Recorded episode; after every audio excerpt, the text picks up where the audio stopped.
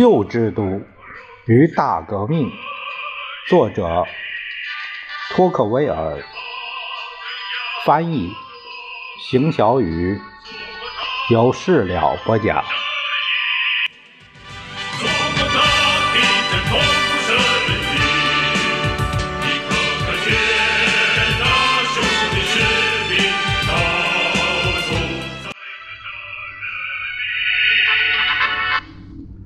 第十章，题目是“中央集权制是如何在不摧毁旧体制的前提下，潜移默化的深入其中，并取而代之的”。现在我们简要的概括下面三章的内容。中央政府单独管理全国的公共事务，一个大臣掌管几乎所有大大小小的国内事务，各省所管辖范围内代理人单独处理所有事务，除特别授权外，没有任何附属机构或其他类似的机构可以进行活动。由特殊法庭受理政府感兴趣的案件，对政府代理人提供庇护。这就是我们熟悉的中央集权制。较之现今，其制度不够正式，章程不够规范，地位也不够稳定，其实质是一样的。期间无需增加或删除任何要素，只要将新的包装或形式去掉，即可看到这种制度的实质。我上面描述的大部分制度，随后。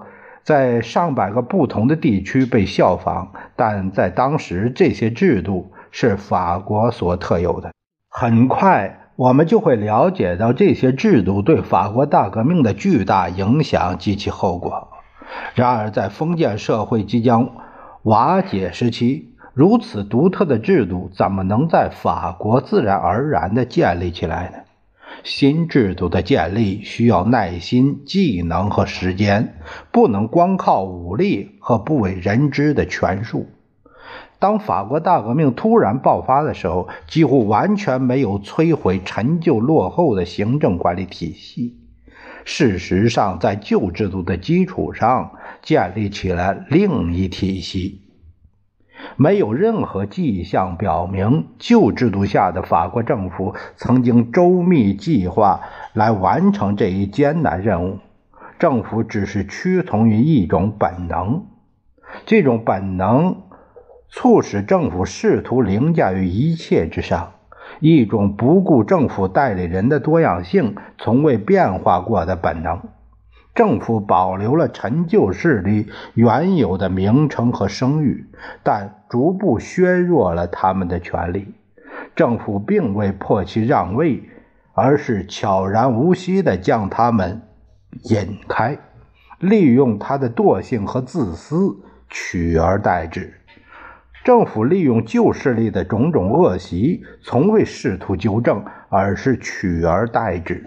最终，政府实际上已通过一位代理取代了几乎所有的旧势力。这位代理即是总督，一个新的头衔就这样诞生了。旧制度的伟业中，只有司法权阻碍了政府的发展，但对于这一点，中央政府最终夺取了实权，使反对者的权利徒有虚名。政府并没有将最高法院驱除出行政领域，而是逐步扩大自身活动，直到完全掌权。在某些短暂的特殊情况下，例如饥荒时期，民情高涨，成为法官们雄心滋长的平台。中央政府授权最高法院临时处理问题，这种影响在历史上会产生一定回响。然而，政府很快便悄然地恢复地位，并谨慎地重申其权力高于一切。对于最高法院与王权的对抗，我们仔细推敲就会发现，两者通常在政治领域上发生冲突，而非政府管理问题。通常，一项新税法的颁布就会引起争议。也就是说，这两个对立面争夺的不是管理权，而是立法权。这是二者都无权独自占有的。法国大革命临近，双方的对抗越发频繁，民情越高涨，巴黎最高法院干预政治事务越多。与此同时，由于中央政府及其代理变得老练精明，最高法院在行政事务管理方面发挥的作用越来越小。日积月累，最高法院便不像是政府机构的一部分，却更像是保民官。时代也不断的为中央政府开启新的活动领域，而这是缺乏制度灵活性的法院所没有的。因为这些领域涉及新的案例，对此尚未存有先例，且与法院程序背道而驰。社会在不断进步，时刻需要满足新的需求。每一种需求。赋予中央政府一项新的权利，而种种需求也只有政府有能力给予。法院的管辖范围是固定不变的，而中央政府却刚好相反，它的行政范围随着社会文明的进步在不断扩大。大革命的临近，动摇着所有法国人民的头脑，激起了只有中央政府。可以给予回应的成千上万的新思想。法国大革命推翻中央政府之前，推动了它的发展。与其他所有事物一样，政府也在不断的自我完善。在研究中央政府档案时，这一点尤为突出。1780年的总监和总督与1740年不再具有任何相似之处。政府职能已有所改变，同样有代理，但是曾使他们为之动容的精神风气已经发生了变化。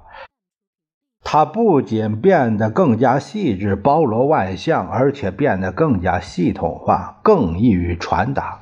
它最终控制了各个领域，进行引导而不是强迫。法国大革命的首次尝试摧毁了此项庞大的体制，就是君主制。而这一项制度在1800年又恢复，尽管人们常说，但其实并不是1789年的种种公共行政原则在当时及后来取得了胜利。恰恰相反，随后旧制度下的那一些原则卷土重来，完全恢复。并且固定下来。倘若有人问我旧制度下的各种政策是如何完好无损地延续下来，并被纳入新社会中的，我会这样回答：中央集权没有在法国大革命中毁灭的原因在于，它本身就是革命的开端和导火线。我还会补充到。人们在其内部摧毁贵族制度时，他们也会将自己推向集权化。这种情况下，推动人民的这一倾向，比起阻碍它要容易得多。在人民内部，所有权力逐渐集中，只有下大力气，才可能使之分裂。民主革命摧毁了法国旧制度下的众多体制，从而巩固了中央集权制。这样，中央集权制在大革命建立起的法国社会中自然就有了位置。正因如此，我们很容易误认为中央集权制是大革命的功绩之一。